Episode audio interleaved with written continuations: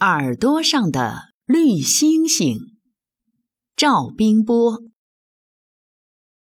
今天是小松鼠的生日，它想把自己打扮的漂亮一些。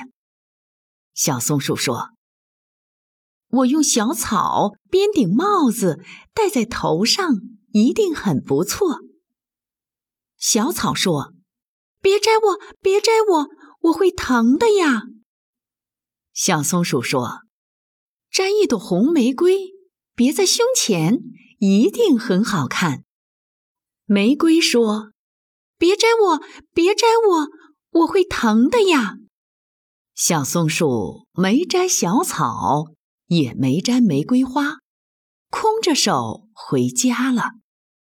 他想：没有草帽，没有胸花，我一定不漂亮。晚上，朋友们都来祝贺小松鼠的生日。大家一见到小松鼠，都叫起来：“啊，小松鼠今天真美丽！”小松鼠对着镜子一看，它惊讶地发现，它的耳朵上出现了两颗小小的绿星星，美极了。月亮出来了。小松鼠耳朵上的绿星星闪闪发光，没有比这更美丽的了。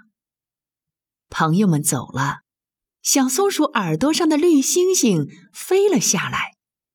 原来，它们是两只可爱的萤火虫。